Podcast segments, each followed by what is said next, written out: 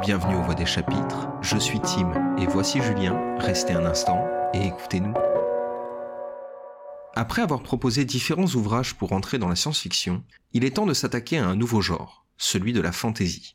Ce qui définit la fantaisie, c'est cette immersion dans un autre monde, un univers différent où les règles ne sont plus celles de notre réalité. Si on retrouve ce genre sous des formes diverses et variées, nous vous proposons à nouveau cinq œuvres qui sont, selon nous, des merveilleuses portes d'entrée pour découvrir cette branche de la littérature de l'imaginaire. Équipez vos plus belles armures, harnachés d'estriers et dragons, nous pénétrons dans l'antre de la fantaisie.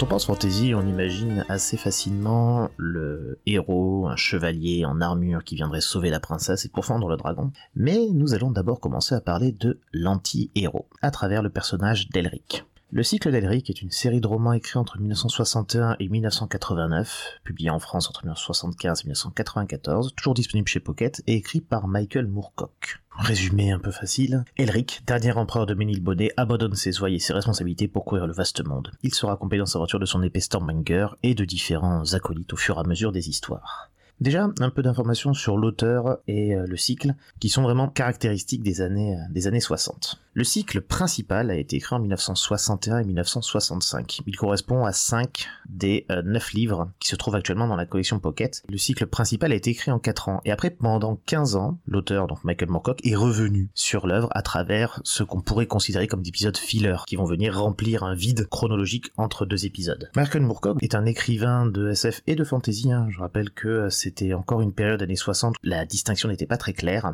et il a pondu beaucoup, beaucoup d'autres On comptabilise déjà rien que 200 nouvelles, entre le début des années 60 et 1980. Et il écrit toujours. Pourquoi écrivait-il autant? Pas uniquement parce qu'il était en verve créatrice, hein, ça on s'en doute pas, mais c'est aussi à cause du système de publication de l'époque. Toutes ces publications-là de SF et de fantasy n'étaient pas publiées à travers des, romans ou des grosses maisons d'édition, mais plus à travers un ensemble de revues. L'idée c'était surtout de produire. Les auteurs étaient payés à la nouvelle, donc il fallait, pour vivre, en produire énormément. Donc on a beaucoup d'auteurs de cette époque-là bah, qui ont vraiment, vraiment, vraiment pondu des trucs. Et de temps en temps, quelques belles œuvres sur Intéressons-nous maintenant au personnage d'Elric. Elric est, comme indiqué au début de la présentation, un anti-héros. Déjà physiquement, il a un physique albinos, il est faible, il est le résultat d'un siècle de consanguinité au niveau des empereurs de Ménilbonnet, donc forcément il est un peu maladif. Il porte l'épée Stormbringer, une épée buveuse d'âme, à qui il doit sacrifier des êtres humains pour éviter qu'elle se nourrisse directement de lui. Il est aussi l'héritier d'un empire finissant. L'empire de Ménilbonnet, techniquement, ce sont les méchants dans l'histoire de ce monde. On le voit, le personnage ne répond pas du tout au code du héros euh, classique. C'était une volonté assumée d'ailleurs de Michael Moorcock de faire un personnage en réaction à ce qui était déjà considéré comme un cliché à cette époque-là. Cependant, c'est important de souligner que Elric n'est pas le méchant de l'histoire. C'est un personnage torturé, c'est un personnage avec des regrets, des remords, qui va essayer à travers ses actions, et qui va même parfois réussir, à se racheter à ses yeux et à celui de ses amis le terme d'anti-héros fonctionne bien, parce que malgré toute son histoire, malgré son passé, c'est un personnage qui va essayer de faire les choses bien, d'avoir des actions héroïques finalement. En global, le cycle tourne sur la question de l'affrontement entre les forces du chaos et de la loi, et non pas du bien et du mal. Cette question-là est relative, tout est gris. On ressort effectivement rarement des aventures d'Elric avec un grand sourire. Avec son personnage sombre et torturé et cet univers complexe, il n'est pas étonnant que la saga d'Elric ait inspiré de nombreux artistes, et ce, dès les années 70. Notamment en musique, de nombreux groupes de rock et de hard rock se sont inspirés directement du prince albinos et de ses aventures.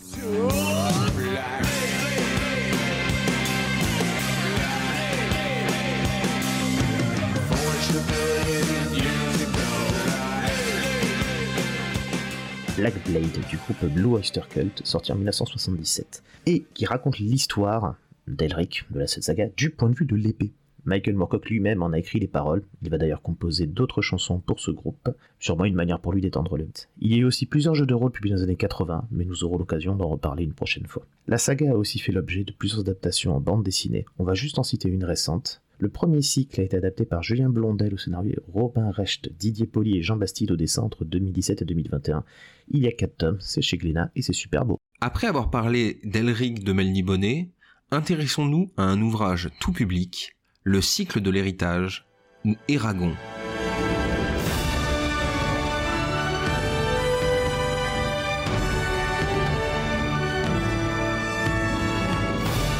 Série en 4 volumes, donc tétralogie, écrite par Christopher Paolini et disponible aux éditions Bayard Jeunesse, le premier roman Eragon est sorti en France en 2004 et l'aventure se poursuivra jusqu'en 2012 avec la sortie du tome final L'héritage qui marque la fin du cycle et de l'aventure de Eragon. Parce que oui, Eragon, contrairement à ce que son nom pourrait laisser supposer, n'est pas un dragon. Cette série nous place dans un univers médiéval fantastique, dans le continent d'Alagaesia, où l'on découvre la vie de paysans du jeune Eragon, dans un royaume dirigé par le diabolique Galbatorix. Alors oui, le, le nom du méchant, ça fait quand même un peu canular, mais ça n'est vraiment pas représentatif de la série. Bref, alors qu'il chasse dans la montagne, notre héros va découvrir un œuf bleu veiné de blanc, un œuf de dragon. Ce dernier va immédiatement transformer notre garçon de ferme en véritable légende, puisqu'il devient le premier nouveau dragonnier, caste étant éteinte depuis 100 ans, dans la mesure où ceux qui n'ont pas juré allégeance au rat des spots ont été éliminés, et leur dragon aussi.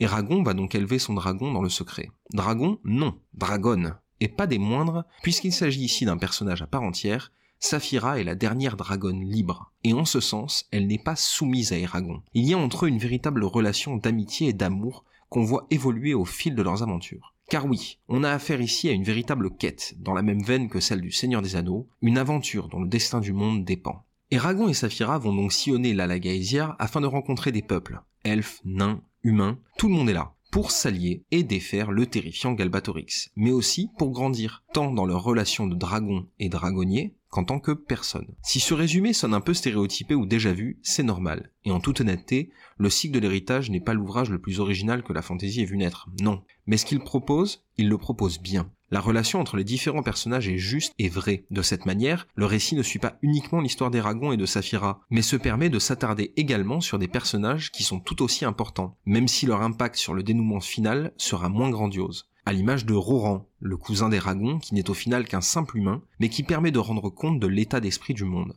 Au final, en quatre volumes, le cycle d'héritage nous transporte dans un monde merveilleux où les actes de bravoure, l'amitié tout comme l'amour, permettent de faire évoluer les cœurs et le monde. Et oui, il y a aussi un film, mais ayant refusé de le voir suite au lynchage qu'il a subi et parce que j'aime beaucoup trop la série et que je ne voulais pas l'avoir gâché, j'ai refusé de le voir. Cependant, n'hésitez pas à vous y essayer, mais sachez qu'il ne représente rien des ouvrages. Et tu as bien raison, le film sorti en 2006 est considéré à juste titre comme une adaptation tout pourri.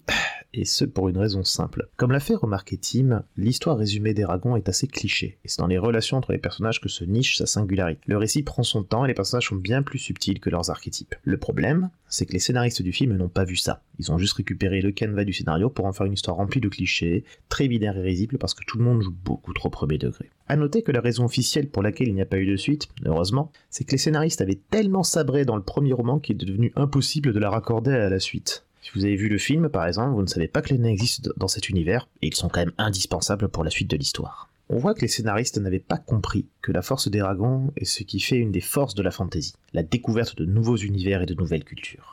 Certains livres deviennent presque des livres ethnographiques.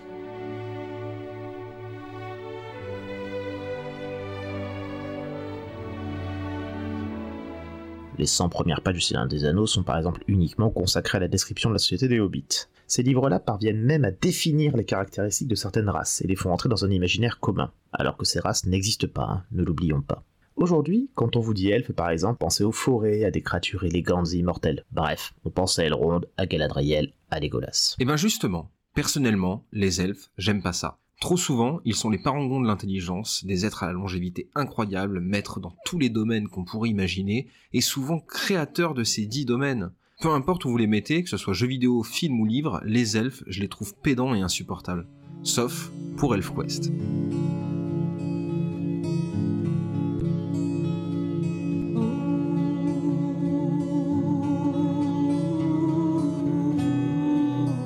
Des Elfes, aussi connu sous le nom de ElfQuest, est une série de comics créée par Wandy et Richard Pinney en 1978. Initialement publiée en France à partir de 1984, la série passe des éditions Goupil à Vent d'Ouest, et c'est depuis 2016 que les droits ont été rachetés par les éditions marseillaises du Snorgle, qui réédite depuis 2017 la série dans son intégralité, lui redonnant une seconde jeunesse, tant au niveau de la traduction que des graphismes. C'est un véritable bijou de réédition. Comme la série a aujourd'hui plus de 40 ans, 44 en 2023, forcément, il faut s'attendre à un ouvrage qui tend plus vers le design et les histoires à la Conan ou Raon. De la même manière, c'était il y a plus de 20 ans que j'ouvrais le premier tome. Et pourtant, ElfQuest nous plonge dans le monde de deux lunes, et raconte l'histoire d'une tribu d'elfes des bois, les Wolf Riders, chevaucheurs de loups, dirigés par leur jeune chef, Cutter, qui finissent par devoir fuir la forêt suite à une altercation avec les humains, qui sont encore à l'âge de pierre pour le coup. C'est donc accompagné de leurs fidèles loups que la tribu sera dupée par les trolls et dépossédée de la fraîcheur de ses bois pour faire face à un désert brûlant qui va les amener directement à la rencontre d'une autre tribu d'elfes, le peuple du soleil. Mais ça, ça n'est que le début. Et pour la suite, on vous laisse la joie de la découvrir. Parce que oui, contrairement à ce que je disais sur les elfes en général, ici, il n'en est rien. Les Wolf Riders sont tribaux, guerriers vengeurs, épris de traditions et de rituels chamaniques, leur nom parle pour eux. Et là, j'utilise la traduction littérale de chez Vent d'Ouest. Finlam, le chef, son ami le mage, Tracker, Jolie Feuille, tout sonne tribal, on est loin du stéréotype qu'on donne aux elfes, et leur rencontre avec les différentes tribus elfiques va justement appuyer là-dessus, chaque nouvelle rencontre ayant ses nouvelles spécificités. On est au final face à une série qui, malgré sa propension à utiliser les images traditionnelles du genre, fait preuve d'une véritable vision avant-gardiste pour l'époque, pour ses personnages, autant que pour les différents arcs narratifs qu'on rencontre en suivant leurs aventures. C'est drôle, c'est poignant, on passe du rire à la frayeur, on voit naître l'amour là où on ne l'attend pas, et loin des clichés romantiques stéréotypés. ElfQuest, c'est une série qui sait doser son action, et qui malgré ses années d'existence est toujours aussi agréable à lire aujourd'hui. Et pour ça, on remercie à nouveau les éditions du Snorgle. On reste en France avec La quête de l'oiseau du temps, une série en bande dessinée démarrée en 1984.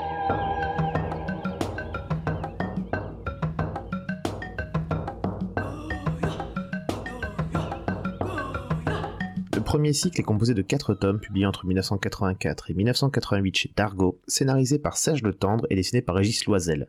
On avait déjà évoqué ce dessinateur à propos du Grand Mort dans le premier épisode.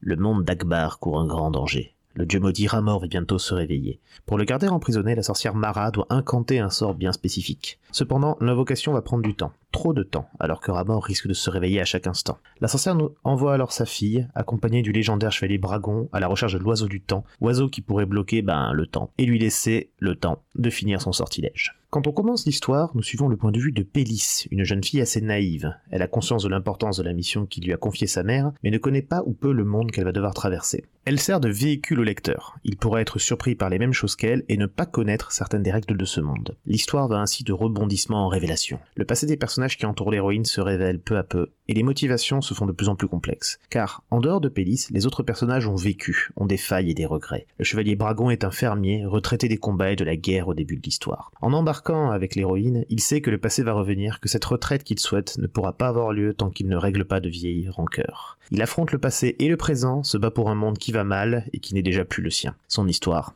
il a déjà vécu. Et ce qu'il a vécu, c'est le sujet d'Avant la quête, un autre cycle démarré en 1998, toujours avec le tendre, Loisel est passé aussi au scénario, et des dessinateurs différents ont été intégrés pour chaque tome. Ce cycle raconte l'histoire de Bragon, donc justement jeune homme aventureux devenu un héros au fil de ses pérégrinations.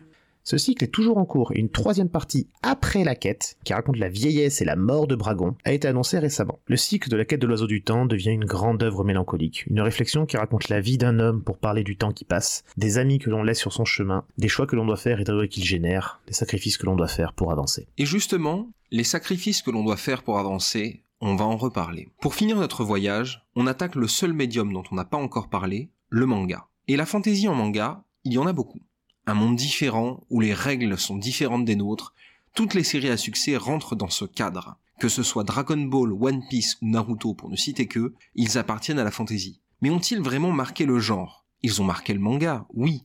Mais la fantasy Pas vraiment. Puisque quand on parle fantasy, on a tendance à penser avant tout au médiéval. Et pour ça, il y a un manga qui a changé les choses à jamais, le titan de la dark fantasy japonaise, le monument érigé par Kentaro Miura, paix à son âme, l'incroyable série Berserk.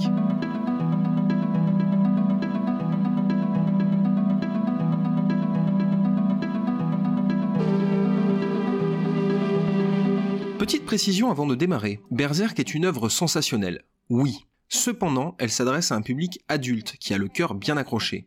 Combat dantesque, héroïsme, bravoure, oui, il y a tout ça. Mais avant tout, un monde poisseux et glauque où la violence, les viols et les actes de barbarie sont monnaie courante il était préférable de prévenir avant tout.